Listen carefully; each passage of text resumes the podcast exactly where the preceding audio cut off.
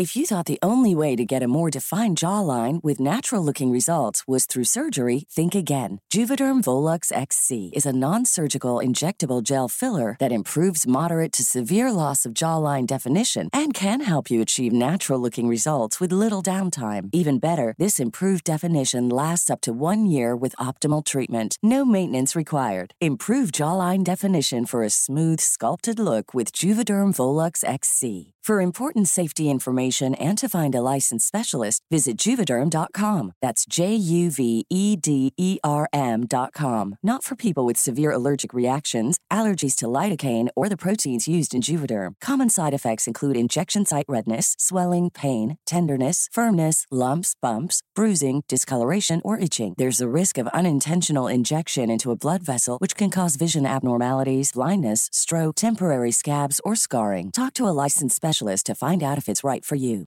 Hey, I'm Ryan Reynolds. At Mint Mobile, we like to do the opposite of what Big Wireless does. They charge you a lot, we charge you a little. So naturally, when they announced they'd be raising their prices due to inflation, we decided to deflate our prices due to not hating you.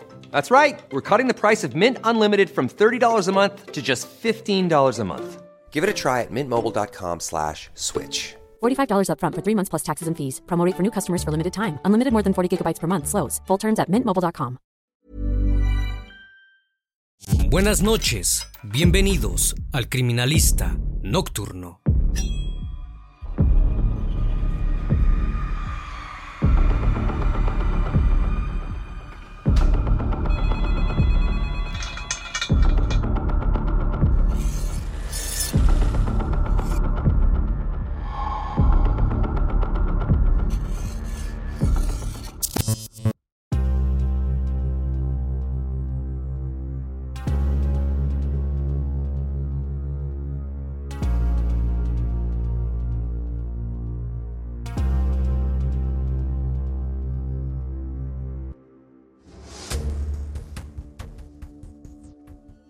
Martes 8 de noviembre del año 2022, Susana Cáceres salió de su casa en la localidad de Villa Trujuy, partido de Moreno en Buenos Aires, Argentina. Eran cerca de las 4 de la tarde. Antes de salir, despidió a la menor de sus hijas, una pequeña de un año y medio, dejándola al cuidado de su madre. Ahí vengo, ma, gritó desde la puerta antes de salir. Susana no tenía planeado irse por mucho tiempo, solo debía ir a pagar una deuda y volver con su pequeña, que la necesitaba. Su madre se quedó en la casa, aguardando el regreso de su hija, pero Susana nunca volvió. La buscaron incansablemente, esperando encontrar una pista, algo que indicara si la mujer desaparecida aún estaba con vida. Pero los días pasaban y todo apuntaba a un trágico final para esa madre de cuatro hijos. El cuerpo de Susana Cáceres fue encontrado sin vida en medio de unos pastizales, a la orilla del río Reconquista. Y con este hallazgo, una familia fue destruida para siempre. El criminalista nocturno. Las horas pasaban y no había señales de que Susana fuera a volver a casa pronto. Su madre supo que algo no andaba bien. Estaba extrañada de que su hija se ausentara por tanto tiempo y por eso dio aviso a las autoridades. Así comenzó una intensa búsqueda, liderada por la fiscal de Moreno, Luisa Pontecorvo, quien ordenó una serie de rastrillajes por la zona para dar con Susana antes de que fuera demasiado tarde. En la ficha de desaparecida, Susana Cáceres estaba descrita como una mujer de 42 años, de tez trigueña, cabello largo color rubio, de 1.50 metros de altura y con tatuajes en ambos brazos, en una pierna y en una de sus manos. Lo único que sabía su progenitora era que Susana iba a pagar una deuda y que llevaba consigo solamente 10 mil pesos argentinos, lo cual no era una suma alta. Hasta el momento, se desconoce qué tipo de deuda iba a pagar y quién era su cobrador. Solo se sabe que en las horas previas a su desaparición, había vendido algunos electrodomésticos en una feria del barrio para hacerse de ese dinero. Mientras continuaba la búsqueda incansable del paradero de la mujer, nuevas pistas salieron a la luz. Según testigos, La última vez que vieron a Susana con vida fue en la madrugada del miércoles 9 de noviembre, en el barrio de Mariló, en Moreno, no muy lejos de donde vivía. Vestía un short de jeans azul y zapatillas negras, tal y como su madre la había visto por última vez. Los testimonios del avistamiento también indicaron que la mujer estaba acompañada por unas personas a bordo de una camioneta. A partir del testimonio de los testigos, las autoridades rastrearon el número de patente, confiscaron el vehículo y fueron citados a declarar la expareja de Susana, llamado Alejandro Alberto Peralta, y los hermanos de este. A su vez, la policía bonaerense inició las búsquedas por las zonas cercanas al domicilio de la desaparecida. Uno de ellos se desplegó en la casa de un amigo de la mujer, que según testigos posteriores, dijeron haberla visto por última vez. Perros adiestrados, que buscan personas vivas, habían marcado una cancha de fútbol ubicada a unas siete cuadras de la casa de Cáceres, por lo que los familiares mantenían cierto optimismo en que pudieran encontrarla con vida. La fiscal también ordenó allanar el domicilio de Alberto Peralta, quien según dijeron algunas amigas de la víctima, sería pareja de Cáceres al momento de su desaparición. Peralta quedó detenido, pero por otra causa. Había intentado ocultar una pistola calibre 45 con la numeración limada, lo que llevaba a pensar que estaba ligado a algún delito. Sin embargo, los investigadores no encontraron pruebas contundentes para relacionarlo con la desaparición de Susana. Lamentablemente, en ninguno de los procedimientos de allanamiento se encontraron rastros de la desaparecida y tuvieron que pasar 10 días más de interminable sufrimiento para su familia, para que el cuerpo de Susana finalmente fuera hallado sin vida. En una zona de pastizales, junto al lecho del río Reconquista, en el partido de Ituzaingó, policías, buzos tácticos, bomberos y perros adiestrados comenzaron a peinar el predio. Pocos minutos después de iniciado el rastrillaje, los policías encontraron el cuerpo sin vida de Susana Cáceres, a tan solo 20 cuadras de su casa. Al ver el lugar, rápidamente apareció la sospecha en los investigadores de que aquello se trataba de un lugar del hallazgo, es decir, que Susana podría haber sido asesinada en otro sitio y su cuerpo había sido arrojado donde finalmente fue encontrado. El reconocimiento del cuerpo se logró gracias a un tatuaje con el símbolo de Chevrolet que llevaba la mujer en uno de sus antebrazos y la vestimenta que tenía puesta antes de desaparecer y que su madre confirmó. En el primer informe de la necropsia, se determinó que la víctima había sido asfixiada, pero que también tenía heridas y hematomas en todo el cuerpo había sido apuñalada con alguna herramienta punzante y tenía un fuerte golpe en la cabeza. Por el estado de descomposición, los forenses estimaron que el asesinato había ocurrido entre 7 y 10 días antes del hallazgo del cuerpo, es decir, Susana podría haber sido asesinada el mismo día que había desaparecido. El último informe de necropsia sumó un dato más. Susana había sido abusada íntimamente. También se confirmó que la asfixia los golpes y múltiples apuñalamientos habían sido las causas del deceso. Luego de más de una semana de incertidumbre, finalmente se descubrió el triste final de la madre de cuatro hijos. Ahora solo restaba saber lo más importante. ¿Quién le había hecho esto? Una vez hallado el cuerpo, la fiscal informó que sospechaban que dos o más personas habían sido las culpables del crimen y que hubo drogas de por medio. Por ello se pidió una segunda revisión de las cámaras de seguridad de la zona donde se realizó el hallazgo, esperando esclarecer las circunstancias del hecho y así ubicar a quienes perpetraron el crimen. Gracias a estas cámaras de seguridad y al arduo trabajo de las autoridades, se encontraron imágenes de lo que podría ser el preciso momento en que el auto del sospechoso había dejado el cuerpo de Susana en el descampado en el video se ve que a primeras horas de la madrugada del día del crimen, llegó al predio una camioneta Renault Duster color negro que se detuvo durante 40 minutos a metros de la zona donde fue dejado el cuerpo. Luego de una minuciosa investigación de las imágenes, en las que se podía ver la patente del vehículo, se identificó al posible dueño como Ramón Rosa Lescano, de 36 años, de Bellavista, en el partido bonaerense de San Miguel. Rápidamente, se realizó un allanamiento de urgencia en la casa del segundo sospechoso del crimen, donde se le encontró y fue arrestado. Tras colocarle las esposas, los detectives comenzaron a registrar la vivienda en busca de pruebas.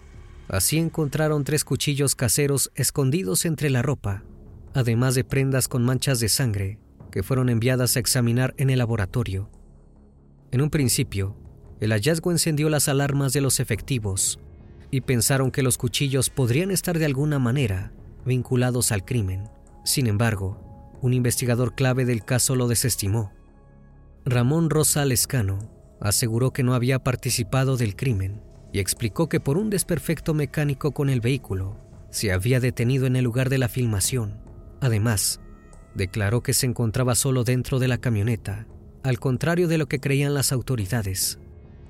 Más allá de su declaración, el fiscal imputó al sospechoso por el delito de homicidio agravado, por violencia de género y por abuso íntimo agravado por ser cometido por dos o más personas, y fue encerrado hasta que se probara su inocencia. Los detectives plantearon la posibilidad de que el escano no fuese el único involucrado.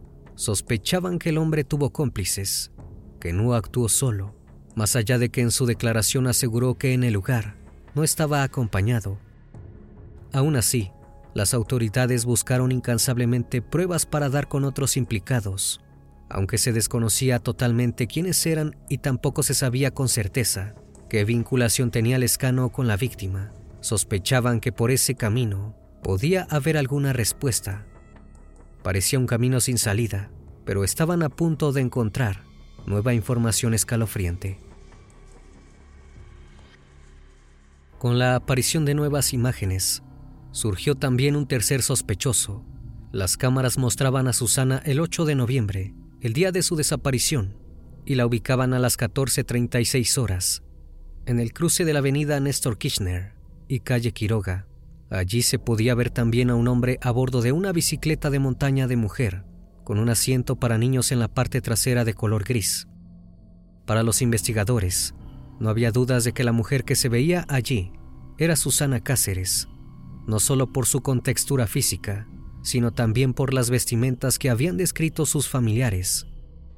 Además, existía un video que registraba a la víctima a las 15.36 horas de ese mismo día, circulando a pie sola por la calle Lincoln, y Pedro Echague, de Moreno, con la misma ropa con que fue encontrado su cuerpo.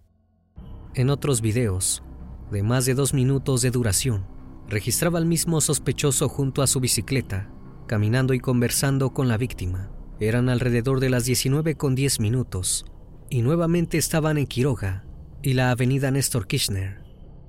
En el video, el sospechoso y Cáceres caminaron hacia el puente Roca y lo cruzaron por la senda peatonal mano derecha hacia la localidad de Ituzaingó.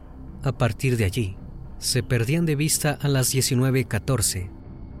Luego de ello, no se visualizó a la víctima ni al sospechoso regresando para el partido de Moreno, ni tampoco continuando la marcha hacia el partido de Ituzaingó, por lo que es claro que permanecieron en inmediaciones del predio donde luego apareció el cuerpo.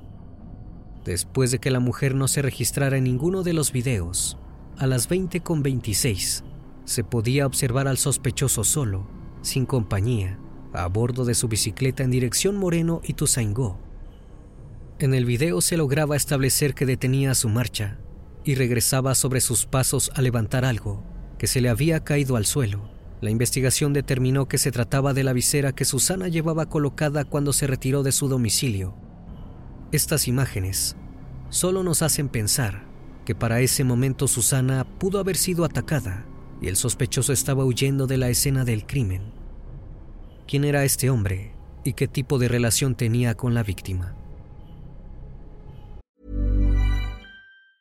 If you thought the only way to get a more defined jawline with natural looking results was through surgery, think again. Juvederm Volux XC is a non surgical injectable gel filler that improves moderate to severe loss of jawline definition and can help you achieve natural looking results with little downtime. Even better, this improved definition lasts up to one year with optimal treatment. No maintenance required. Improve jawline definition for a smooth, sculpted look with Juvederm Volux XC. For important safety information and to find a licensed specialist, visit juvederm.com. That's J U V E D E R M.com. Not for people with severe allergic reactions, allergies to lidocaine, or the proteins used in Juvederm. Common side effects include injection site redness, swelling, pain, tenderness, firmness, lumps, bumps, bruising, discoloration, or itching. There's a risk of unintentional injection into a blood vessel, which can cause vision abnormalities, blindness, stroke, temporary scabs, or scarring. Talk to a licensed specialist to find out if it's right for you. Ryan Reynolds here from Mint Mobile.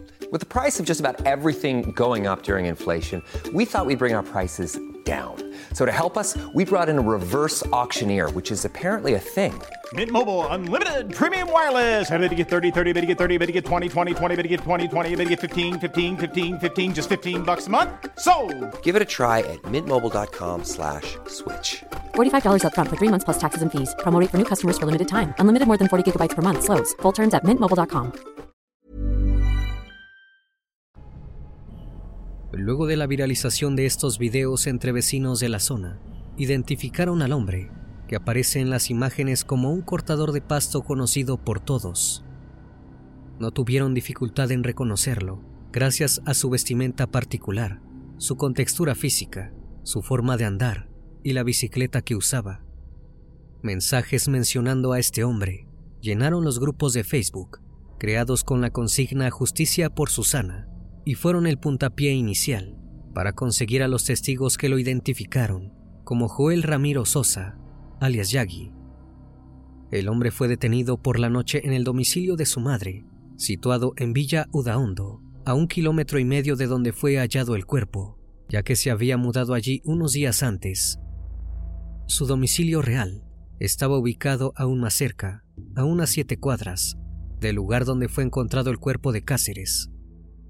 Los vecinos habían comenzado a sospechar de él, por lo que decidió huir y mantener el perfil bajo. Lo que no esperaba era ser identificado por las cámaras de seguridad.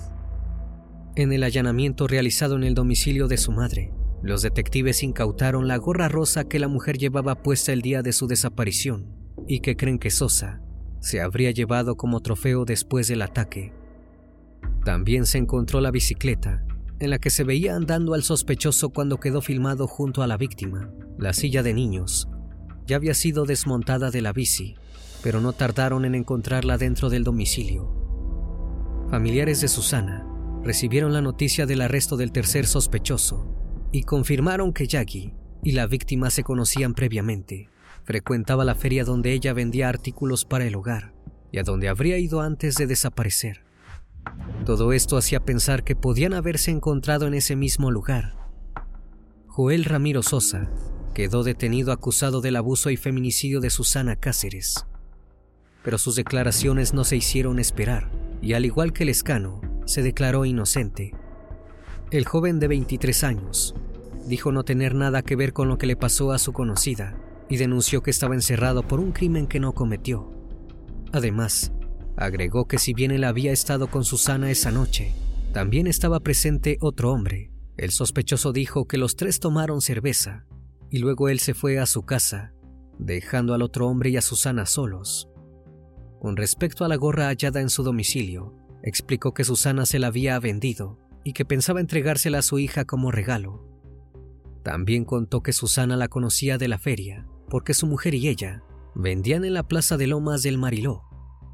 Este tercer sospechoso se mostró preocupado por el caso de la mujer asesinada e incluso pidió que la justicia atrapara a los verdaderos culpables del fallecimiento de Susana.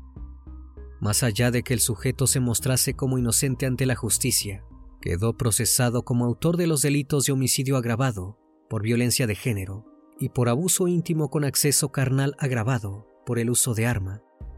Uno de los testimonios tomados en cuenta para su detención fue el de Lucas Joaquín Estigarribia, quien conocía al acusado por ser amigo de otro allegado a él, llamado Héctor Suárez. Suárez fue quien declaró que Ramiro Sosa le había dicho que tenía intimidad con Susana Cáceres. Por su parte, Estigarribia contó que estaba con Juárez y dos amigas más cuando le mostraron las imágenes difundidas por el caso Cáceres y reconoció a Sosa en el video. No tuvo dudas de que era él, ya que lo había visto varias veces por la calle y además lo identificó por la ropa la bicicleta en la que solía moverse y sus tatuajes. Al ver a Sosa alias Yagi en las imágenes, también comentó un dato estremecedor y a la vez aterrador. Dijo que había visto a ese mismo hombre en compañía de Brisa Carolina del Pino, una adolescente de 15 años, desaparecida desde el 2 de diciembre de 2022, en Villa Luzurriaga, a 18 kilómetros del lugar donde fue asesinada Susana. Sobre el caso de Brisa, se dio a conocer una nueva declaración. La testigo Mayra Elizabeth Tenorio declaró que vio los videos que vinculaban a Susana con el caso Cáceres y lo identificó con el caso de Brisa. Luego le mandó un mensaje por Facebook a la madre de la adolescente desaparecida, contándole que tenía novedades sobre su hija, pero que luego de contactarla no pudo darle la nueva información acerca de Brisa porque tenía miedo a represalias. La testigo dijo que esa noche no pudo dormir al no contar la verdad, por lo que al día siguiente se contactó por teléfono con la policía para denunciar esta situación, y como no recibió la respuesta que esperaba, cortó la comunicación. Enojada por la inoperancia de las autoridades, Tenorio se volvió a contactar con la madre de Brisa y le dijo que el sospechoso del caso de Susana Cáceres también había estado con su hija la madre de la adolescente desaparecida le agradeció el dato y pasó la información a la fiscal de su caso y se contactó con un policía que participaba del caso de Susana para aportar esta nueva información. Con esta nueva averiguación sobre el pasado de Yagi, sospechoso de más de un crimen, notaron que la situación era más grave de lo que creían. Los antecedentes del tercer detenido por el crimen de Susana confirmaron que tenía denuncias por violencia de género, abuso, amenazas y acoso. Según hizo constar la fiscal Pontecorvo en su pedido de prisión preventiva, el imputado tenía unas 10 acusaciones por distintos hechos delictivos de este tipo. Una de las denuncias, que constaba en el expediente, había sido hecha por la cuñada de Sosa, quien aseguró que fue amenazada con un cuchillo por el detenido y también lo acusaba de haber dañado su integridad íntima. La denunciante aseguró que Sosa también era agresivo con su hermana, a quien le pegaba y le tiraba de los cabellos.